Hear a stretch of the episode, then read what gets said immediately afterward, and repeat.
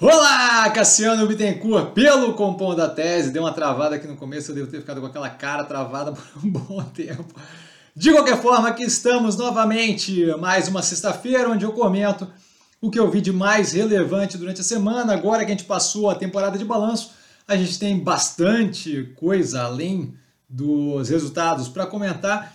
Tá, então apertem os cintos aí que a gente vai longe aqui. No final eu estou procurando adicionar mais podcast para justamente ampliar é, nosso conhecimento para quem tiver interesse, dar uma capacidade de expansão ali para outras coisas que envolvam cultura, conhecimento geral e que acho que ajudam no pensamento de mercado financeiro como um todo, com essa forma mais ampla que a gente vê aqui no canal, tá? De qualquer forma, sempre bom começar com um disclaimer. O que eu falo aqui nada mais é do que a minha opinião, minha forma de investir, o que eu penso sobre investimento, a forma como eu investo meu dinheiro. Não é, de qualquer forma, modo em geral, indicação de compra ou venda de qualquer ativo do mercado financeiro. E passamos, lembrando sempre, aqui embaixo no, na descrição as notícias para quem quiser aprofundar mais o que eu passo por cima aqui, tá? Primeiramente, a terceira via, optando pela Simone Tebet. Tá? Aí a questão, tem toda uma questão ali para discutir com o Dória de como vai ser a possibilidade de de fato fazer um, uma frente ampla ou se vai dividir, o Dória vai judicializar com o PSDB. De qualquer forma, temos um nome aí definido por PSDB, MDB e Solidariedade, se não me engano, é... Cidadania. Tanto partido com nome diferente que acaba perdendo. De qualquer forma, temos aí então definição no dia 18 de maio. Eles não deram ainda início à campanha, mas o nome saiu no final do dia 18 tá? Como a gente tinha comentado, que talvez saísse, acho que só de ter um nome a gente já começa a ter uma noção de para onde vamos ali, se vai ter algum nível de relevância na eleição ou não, outros 500, tá? O Fundo Soberano da Arábia Saudita assumindo 5% da Nintendo, continuando aquele movimento de fugir um pouco do petróleo, dado o posicionamento muito forte deles dependente da Saudi Aramco, que deve, estava com comentários aí de vender uma participação tá justamente tentando diversificar a operação, então começando a fazer um movimento ali, isso é um negócio que eu sempre gosto de acompanhar, tá? Porque mostra justamente eles com uma cabeça um pouco mais de diversificação do portfólio deles que estava muito concentrado em petróleo, que foi muito positivo por muito tempo, mas que agora tem que começar a ser diversificado. Ah, mais uma startup de veículos autônomos testando sem motorista de segurança é, os veículos nos Estados Unidos. É algo que a gente sempre acompanha aqui no canal. Acho que é, é uma coisa muito interessante, médio e longo prazo. Tá? E aí, médio e longo prazo, é, pensando mundo, tecnologia, não pensando seis meses, é, um ano. Tá? De qualquer forma, bem positivo, acho bem interessante. Passando para os ativos que não estão no portfólio, a Petrobras avaliando energia offshore como alternativa para o longo prazo, pelo que foi dito pelo CEO novo. Tá? Acho que é um movimento correto, já tinha comentado algumas vezes no canal que a ideia de fortalecer e focar na extração de petróleo é uma ideia um tanto quanto míope. Tá? A gente vê a BP, por exemplo, a British Petroleum, fazendo todo o movimento para virar uma empresa de energia e deixar de ser uma empresa pura e simplesmente de petróleo há algum tempo já. Acho que é um movimento da direção certa.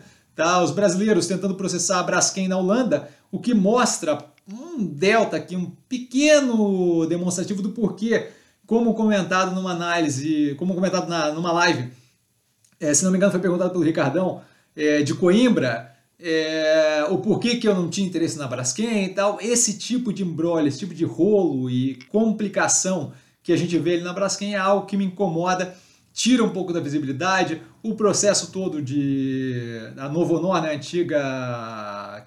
É, não é a Queiroz Galvão, é outra. Odebrecht.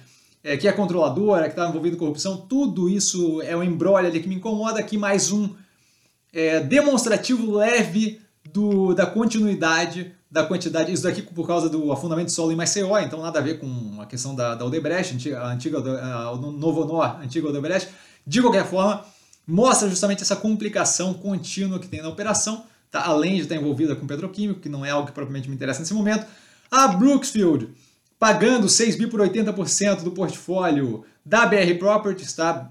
acho que vale a pena avaliar, isso aqui foi um furo dado pelo Brasil Journal, é, a gente tem ali uma operação que dois pontos que eu acho que vale, eu não tive tempo de ir a fundo aqui, mas dois pontos que eu acho que vale a pena avaliar, que é, ativos foram vendidos, para entender como é que fica a BR Properties daqui para frente. Mais do que isso, o quão menor vai ficar a BR Properties, o quanto eles vão usar para reinvestir aquele capital e o quão interessante seria reinvestir aquele capital, dado o momento que a gente vive de inflacionamento nos preços de imóveis, não sei aqui o quão interessante vai ser o reinvestimento ou simplesmente a distribuição de dividendos e com a distribuição de dividendos, que empresa que fica sobrando ali? Da BR Properties, que é uma empresa que estava reagindo consideravelmente bem, especialmente levando em consideração o mercado onde estava inserida de aluguel, é, de, de, gerenciamento de propriedades ali, é, grande parte ali vinculada a office, né, a escritório, então, mas muito mais vinculado a AAA, a escritório de luxo, então bem positivo, análise no canal, um pouco mais antiga, mas estruturalmente é a mesma coisa, e querendo ir para uma vertente de logística industrial. Né? Acho que é, é, é interessante ver para onde vai isso daqui, eventualmente possível que a gente faça uma nova análise da BR Properties pós esse evento todo, dependendo do que for acontecer. O TikTok, mais uma operação é, bem forte online, assim como Netflix, né? Bem forte ali com relação à tecnologia, um novo modo de consumir mídia, é, é, mergulhando em mercado de games, entrando no mercado de games, está com um teste no Vietnã, o que eu acho que afeta diretamente, vai naquela direção que eu venho comentando desde a análise lá com relação a Bmob, acho que vale a pena dar uma olhada, tá? É, o Nubank lançando pagamento com cartão sem maquininha, mais um fortalecimento no que foi comentado com relação a Cielo, de que maquininha vai ser cada vez mais um mercado não necessário. Isso a gente vem tempos atrás da Apple começando a fazer testes com o iPhone funcionando como terminal de pagamento. Tá? Além disso, a gente tem o Pix aqui no Brasil, que tira grande parte ali da necessidade da maquininha à medida que a gente for é, vendo os varejistas é, se adaptando àquilo, e como se não bastasse, a gente tem a evolução de várias outras operações é, nesse sentido de reduzir o atrito ali da transferência, de pagamento, tá? Inclusive o próprio Banco Central aqui do Brasil já viabilizando ali o Pix, é, tornando ele mais fácil de identificar pagamento para varejista. Tá? Acho que isso aqui é mais um andamento, e uma vez é, feito isso pelo, pela Apple ou até ali concomitantemente, a gente pode ver o Android, que é muito mais popular e que tem acesso ali por celulares muito menos é, suntuosos no que tange valor do aparelho, fazendo o mesmo ali. E aí, uma vez que a gente tiver isso popularizado, acho que fica complicado para operações como a Cielo, que deve ver uma redução considerável do tamanho do setor como um todo. Tá? Senadores nos Estados Unidos propondo investigação sobre fixação de preço de carne bovina lá fora é algo que a gente vem comentando desde aquela época que a gente teve a matéria no Last Week Tonight falando sobre a questão do trabalhista e precificação é, com frigoríficos americanos. A gente sabe que tanto o Marfrig, através da National Beef, quanto o JBS têm operações grandes lá fora. Tá? Então acho que é algo relevante para aquelas duas operações. A Minerva, como um fator positivo, a gente sempre comentou o fato de estar posicionada aqui na América do Sul, não só a precificação é mais barata, partindo ali de preços mais competitivos no mercado de exportação e o vínculo muito forte com a exportação bem positivo, mas além disso, não tendo essa posição dos Estados Unidos que estava passando por um escrutínio mais forte. Tá? Passando para os ativos do portfólio, a gente tem a Boa Safra Sementes, enxergando espaço para ampliar para outras culturas do portfólio, a gente já tinha comentado eventualmente no comecinho do, da análise, a gente comenta ali feijão e milho, que eles já estão inseridos. Acho que é interessante a expansão, Tá, vamos ver o que acontece. Eles têm feito uma gestão muito boa e a expansão da, da infraestrutura da operação está bem positiva. A MRV, naquela matéria que a galera falou até dizer chega do Palatinamente, é, oferecendo ali 15% de desconto na conta de luz, usando energia solar nos empreendimentos, acho que é uma evolução positiva, é justamente a MRV mostrando o pensamento à frente nas operações. Fleury Bradesco e Beneficência Portuguesa, criando empresa de oncologia, Tá? Acho ótimo mais uma expansão aí na operação da Fleury e a Fleury já mostrando a disposição de atuar com parceiros muito casado com o que o Banco do Brasil Seguridades faz, o BB Seguridades faz, que é o que? De ter terceiros para justamente ajudar na ampliação mais forte. O BB Seguridades, se vocês verem a análise que eu fiz tempos atrás, tem uma capacidade expansiva das operações com alguém tocando a operação que entende mais daquilo. Tá? Imagino aqui que a Beneficência Portuguesa seja a parte que tem mais conhecimento vinculado a Onco, a Fleury e o Bradesco ali muito mais numa parte de suporte, acho que é bem positivo isso para expandir maior a operação e conseguir justamente atingir aquele caráter, de aquela característica de one-stop shop de saúde, um lugar onde você vai para fazer tudo ali no caso da Fleury, tá? A Engie, junto da Copel, fechando acordo para leilão da Anel de transmissão, se não me engano, tá? A Engie estava com delta dificuldade de ficar competitiva nesse tipo de leilão, acho que com a ajuda da Copel ela vai ter controle, né, 51% da operação é dela, é, fica mais positivo para lidar com esse tipo de operação, ajuda a expandir também sem tanta alocação de capital. Tá? E por último aqui do nosso portfólio, Burger King finalmente alterando, vocês podem notar no, no timbre da minha voz, que é deprimente isso aqui, alterando o nome para Zemp. Eu, não é a alteração do nome que me incomoda, é o Zemp. Zemp é simplesmente ultrajante. Nossa, eu, não entendo. Qualquer outras quatro letras que casassem no ticket do, do ativo funcionaria, mas Zemp é a dose. Mas justamente naquele movimento de ampliar a, o portfólio de marcas, então não ter o nome principal da operação vinculado ao Burger King, dado que o pensamento é muito de expansão ali é, do número de marcas. Acho que essa operação deve crescer com alguma agressividade pós é, normalização das operações. Está passando para os podcasts, a gente tem algumas coisas vinculadas ao mercado, outras nem tanto. É, e, e, acho assim, para quem quiser, acho que vale a pena, tá? A gente tem o The Daily com The Racist Theory Behind So Many Mass Shootings, falando da teoria racista por trás do de, de é, mass shooting, de, de, de, tiroteio aleatório que a gente viu, o mais recente agora em Buffalo, Nova York, é, onde o, o, jovem adulto lá invadiu um mercado basicamente no meio de um, de um deserto alimentício, que é o que se chama aqueles lugares onde você tem muito pouco acesso a alimento de qualidade e aí era um mercado que concentrava muita gente negra e basicamente saiu atirando. E aí falando da teoria de substituição, acho que esse seria o, o a, a, acho que essa seria a, a tradução literal ali para o inglês, né? Mas é o Great Replacement Conspiracy Theory, que é uma teoria conspiratória que fala que na verdade é, o, o, a raça branca está sendo substituída por imigrantes, judeus e negros e por aí vai, dá uma ideia mais contada num estilo novela aqui no The Daily do New York Times. Acho que é interessante, eu achei bem, bem positivo e esse daqui é mais fácil de digerir. E para quem gosta de uma vibe mais debate, painel, com várias pessoas, com pontos de vista diferentes, não propriamente o contar de uma história, o The Real Story da BBC, que traz quatro participantes diferentes, justamente discutindo o que, que é essa teoria conspiratória do Great Replacement. Tá? E aí tem desde republicano, é, falando sobre, até a galera, um delta mais liberal, achei bem interessante, dá um conhecimento de uma discussão que não é nova, mas é uma discussão que pode agregar bastante no pensamento humanitário, pessoal, relevante da nossa vida cultural, sociocultural em geral, acho que é bem interessante.